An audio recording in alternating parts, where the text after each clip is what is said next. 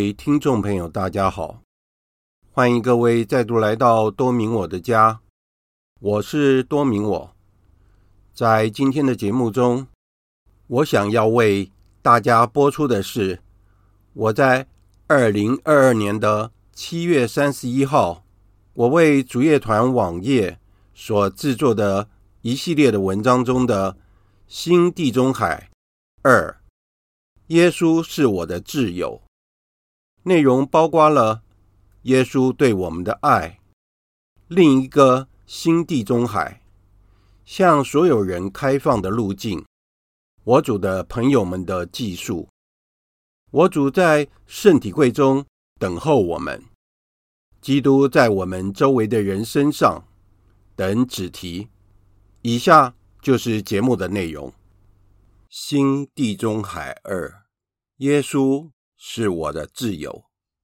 对于圣施礼华，耶稣一直是位伟大的朋友，真正了解我们的人，因为他是完美的天主，也是完美的人。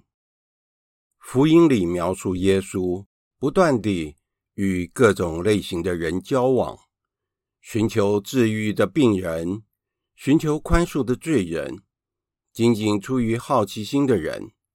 甚至于心怀不轨的人，但最接近师傅的是他的朋友们，即是耶稣称为门徒的我的朋友们。默观在纳扎路坟墓前的耶稣，是件非常令人感动的一幕。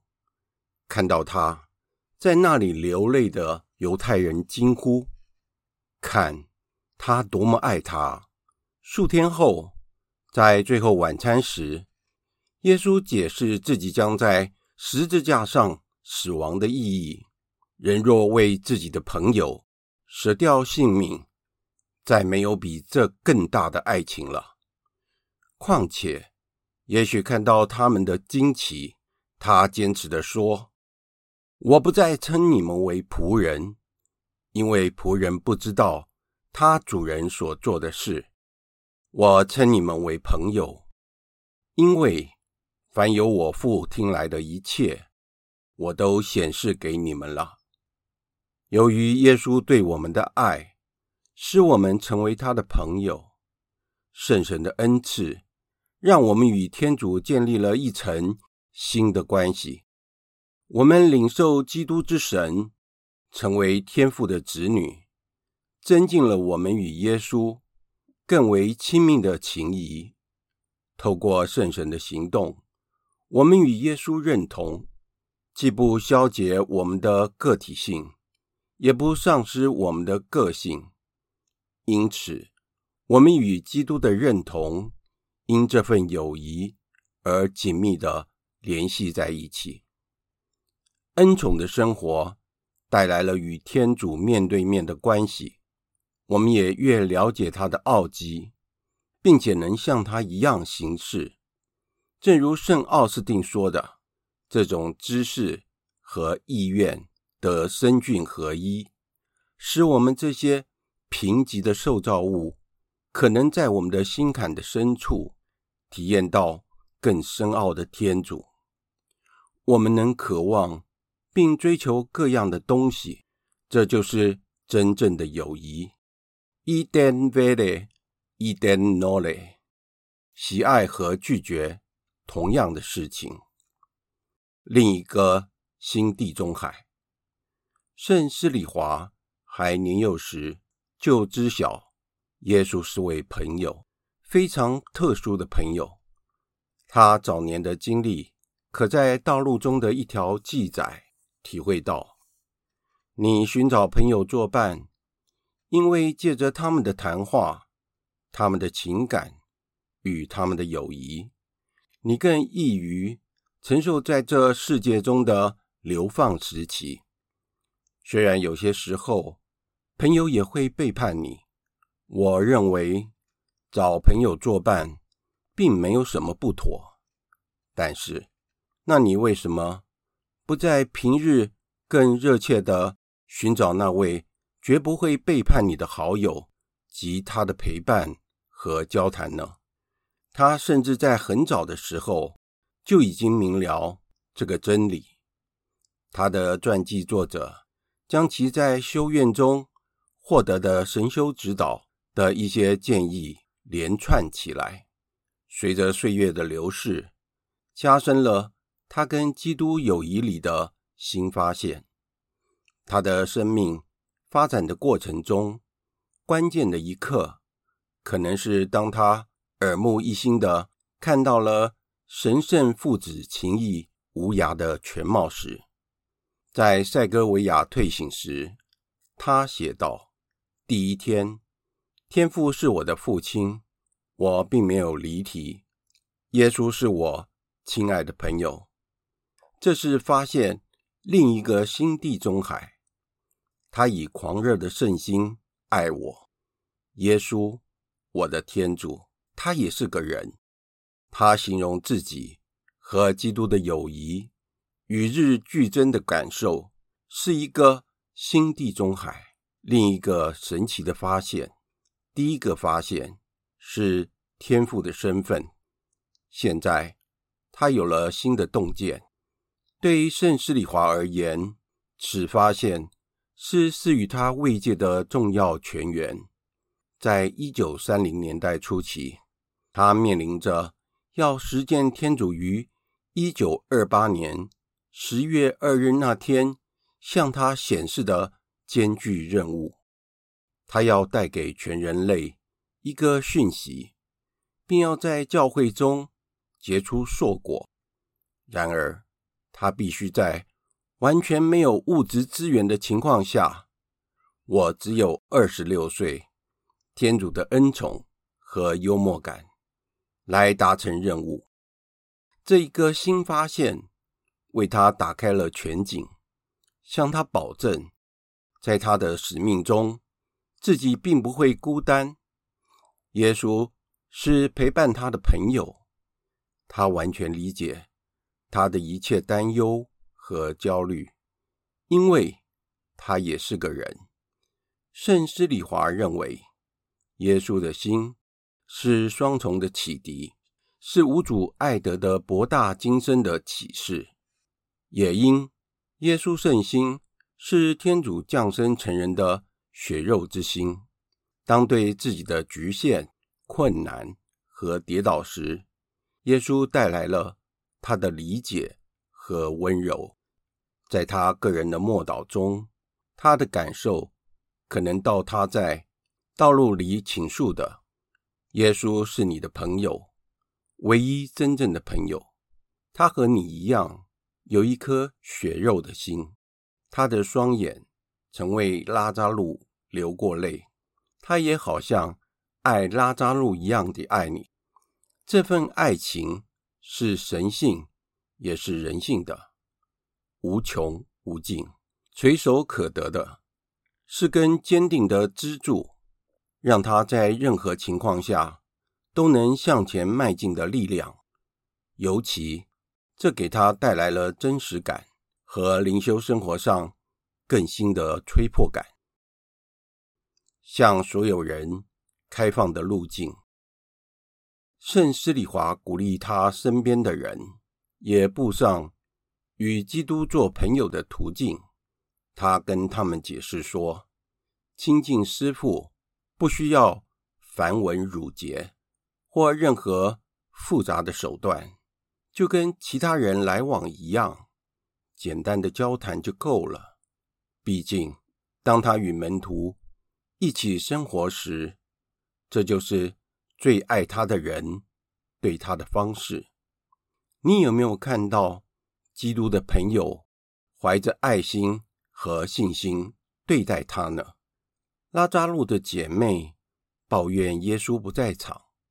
我们已告诉你，若是你在这里，怀着镇定的信心对他说：“教我以马尔大、玛利亚和拉扎路充满爱意的友谊对待你，也好像十二位门徒一样的对待你，即使他们当初也许并非。”为了操信的原因而跟随你，在圣施礼华身边的年轻人，观察他与我主交谈的自然方式，留下了深刻的印象。他也鼓励他们这样做。在他的一生，他不遗余力的让人遵循这条路径。最早记载于圣施里华教导的评论人之一说道：“如要获得这份友谊，我们就得亲近耶稣，去认识他。”爱他，友谊要求我们去结识另一个人，这就是发现耶稣是我们的朋友的第一步。你写信给我说，祈祷是和天主谈话，可是谈些什么呢？谈什么？就是谈天主，谈你自己，你的快乐、忧愁、成功。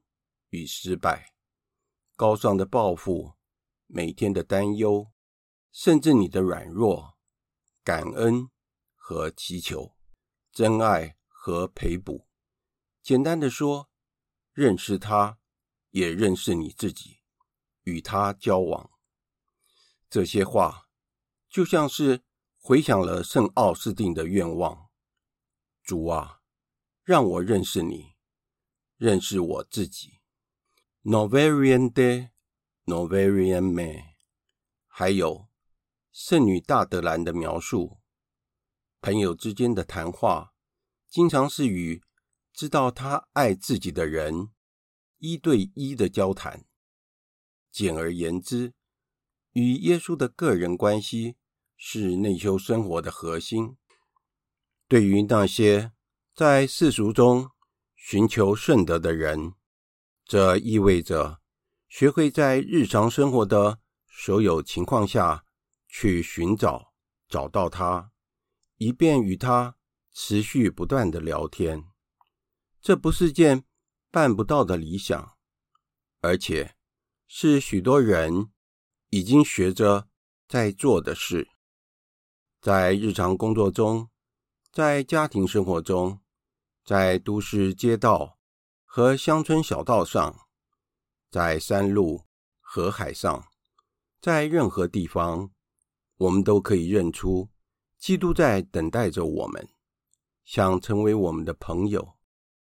圣施礼华经常强调，我们天主的子女应该是默观的人，在不休的喧闹声中，懂得如何透过与上主漫长的交谈中。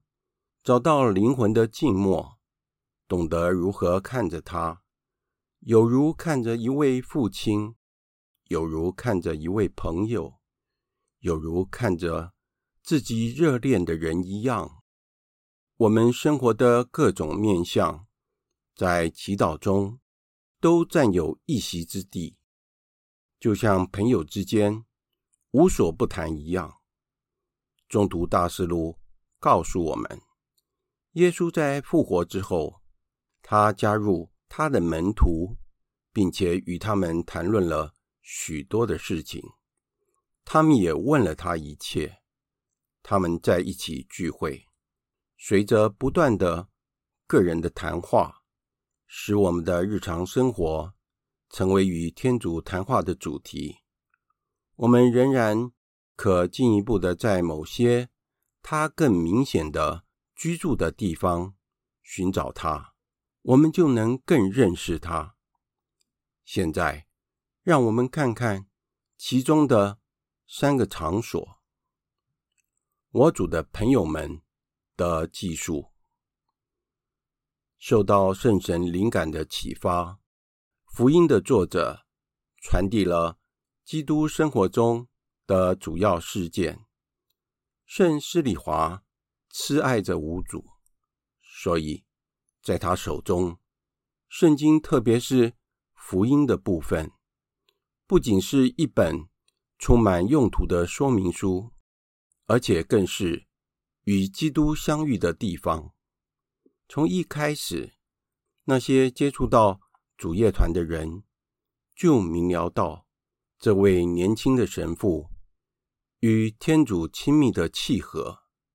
正如他们在他讲道时清楚的看到的，当他对圣体柜与天主讲话时，直接的就仿佛他在跟我们讲话一样，令我们觉得自己就是中途和使徒们在一起，就像其中的一个。这是他往后经常推荐接近圣经的方式。我建议在祈祷中，你真正参与福音中各种不同的景象，如同人群中的一个。首先，想象你所选择的景象和奥迹，以便收敛思潮，做好默想，然后专注心神。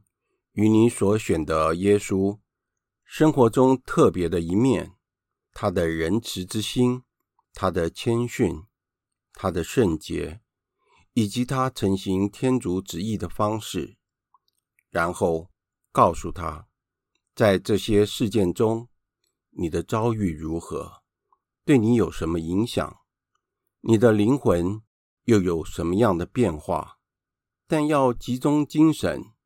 因为他可能要借此机会指点你，在你的灵魂深处，你会体验到他的建议，领悟到一些事情，感受到他轻声温柔的责备。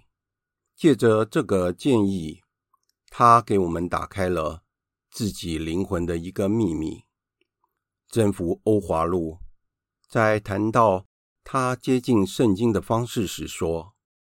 他熟识我主，他的母亲玛利亚、圣若瑟、十二位宗徒、马尔大、玛利亚和拉扎路、阿里马特亚人若瑟和尼哥德摩，以及厄马乌路上的两个门徒和圣父们。通过与他们无数的谈话，他置其身于福音中。成为福音境况中的一员，这样祈祷的有效性已为许多圣人的生活和教导所确认了。近期的教宗们在谈论祈祷的态度，去了解福音的重要性时，建议操练圣言诵读 （Lectio vivina），。这意味着要花些时间。安静地进入福音阅读段落时，我们可以暂停思考，那一定是像什么状况？像场景中其他人一样，将自己置于其中。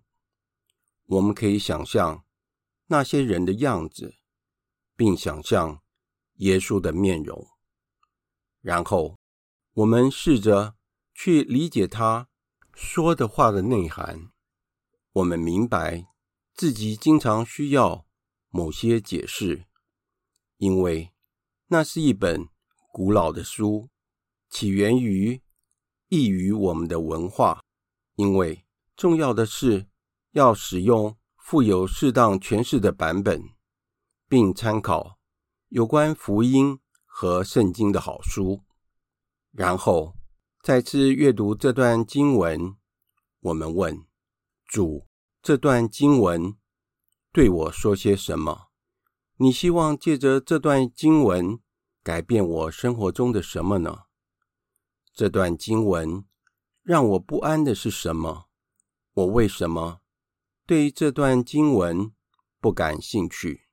或者这段经文令人喜悦的是什么？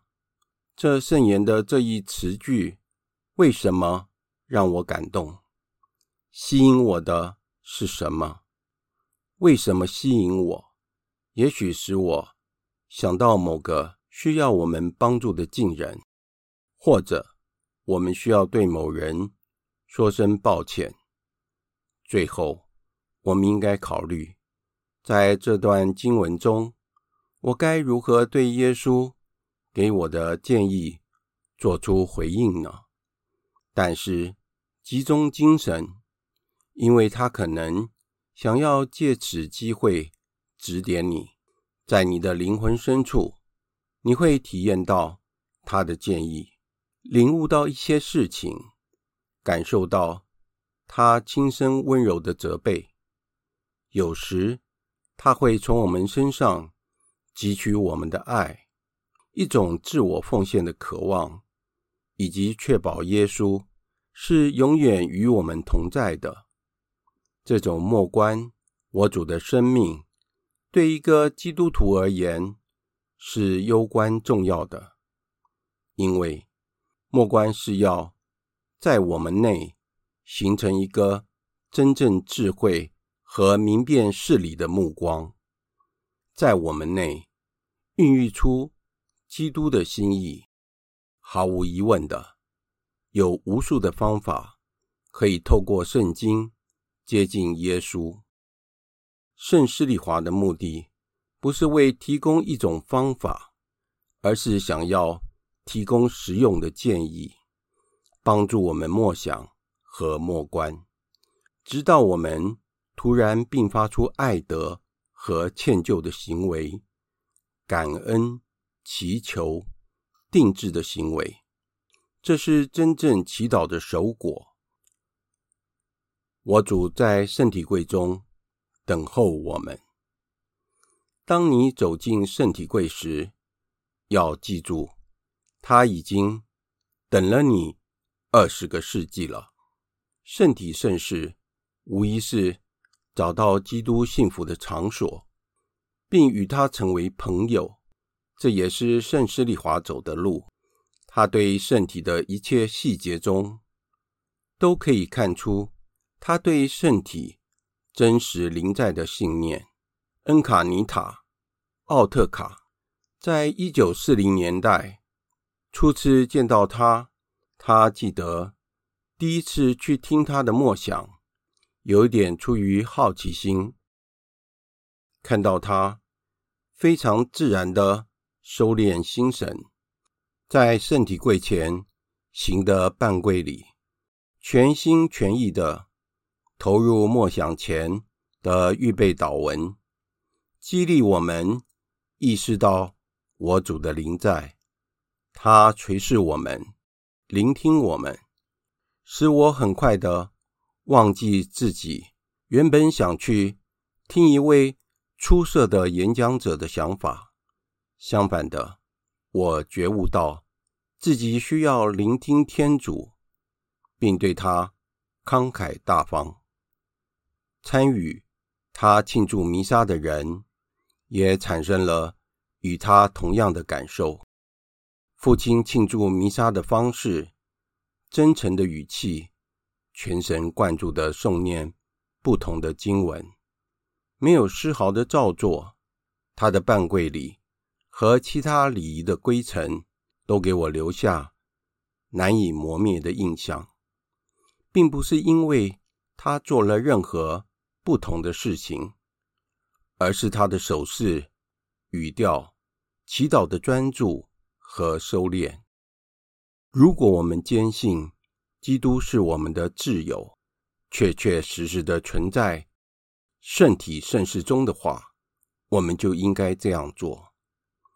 当圣施里华终于有可能在第一个学社中将我主的圣体。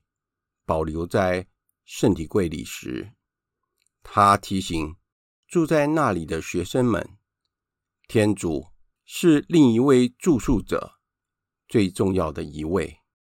因此，他鼓励我们每一个人都花些时间陪伴他。进出 DYA 学舍时，也要以半跪礼问候他。或当我们在自己房间时，用意念去圣体柜向他致意。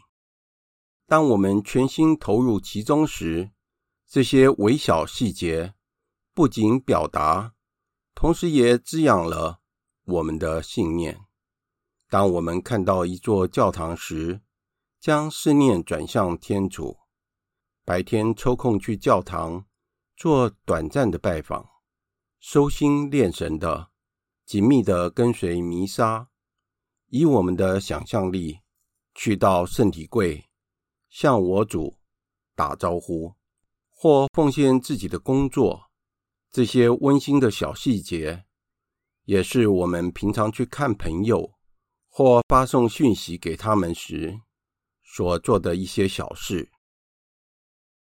基督在我们周围的人身上，爱的诫命是基督跟随者的独特标记。我们深信，基督本人临在于我们周围的人身上，并且深深的植根于我主的教导中。他经常提醒我们，当我们照顾有需要的人时，每一个人都以自己的方式需要我们。实际上，我们就是在照顾他。这就是为什么如此重要。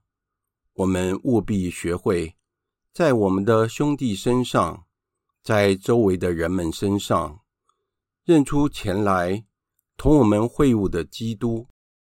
圣施礼华首先尝试在最需要帮助的人中找到基督。在一九三零年代初期，他花了无数的时间。探访马德里最贫困地区有急需的家庭，照顾医院的病患，并为被舍弃的儿童上教理课程。后来，他把这份紧迫感传递给那些接近主业团的年轻人。此外，这些年轻人也经历了施神父对他们的人性和神性的爱，例如方济各伯特牙记得，在他们的第一次见面，施神父向他打招呼时，就好像他一直都认得我。我仍然记得他那洞悉一切的表情，穿透我的灵魂，和他令我满怀平静和喜乐的开朗。他似乎。打我的心底，彻底的了解我。同时，他对待我的态度是那么的自然，让我感到简直就像在自己家里一样自在。另一个不是特别有感性的年轻人说：“他比我的母亲待我更好。”在那些年轻人中，就像在穷人。和病人中间，圣施里华找到了他的朋友。圣斯里华找到了他的朋友。多年后，他若有所思地问他的儿子们：“我的儿子们，你们知道我为什么这么爱你们吗？”他们沉默着。父亲继续说道：“因为。”我看到基督的宝血在你们的血管中流动。耶稣，他的朋友，带领他在他身边的人中，特别是在最需要帮助的人身上找到他。除了在福音和圣体圣事里找到他以外，我们也要被召叫，服务在所有。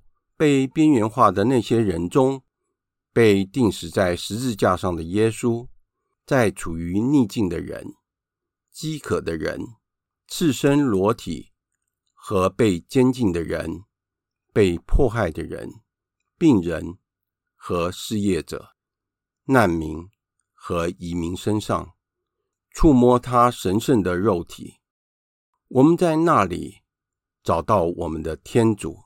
各位听众朋友，大家好，欢迎各位再度来到多明我的家，我是多明我。在今天的节目中，我想要为大家播出的是我在二零二二年的七月三十一号，我为主业团网页所制作的一系列的文章中的《新地中海二》，耶稣是我的挚友。内容包括了耶稣对我们的爱，另一个新地中海，向所有人开放的路径。我主的朋友们的记述，我主在圣体柜中等候我们。基督在我们周围的人身上等子题。以下就是节目的内容。在那里，我们触摸到上主。今天的节目就在此结束了。感谢大家的收听，我们下次再会。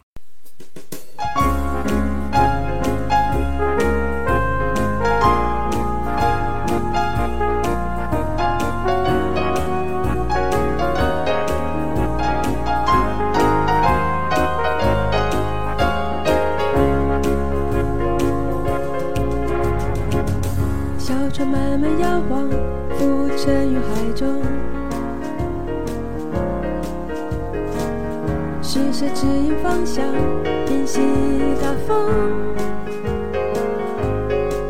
把平安留给了我，领我走天国大门，慈爱无限，如沐春风。曾经有个朋友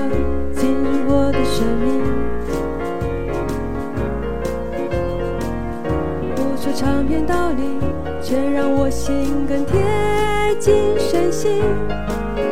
他生命为了我，叫我懂爱情真谛。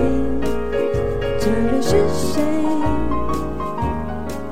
他就是主耶稣。基督，爬上高山，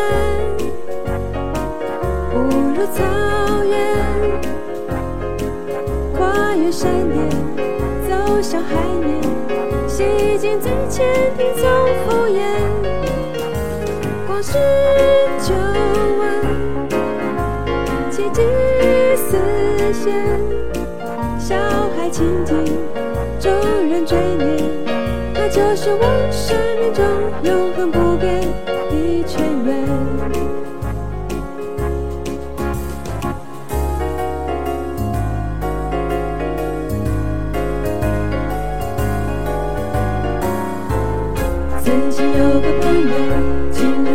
生命，不说长篇道理，却让我心更贴近身心。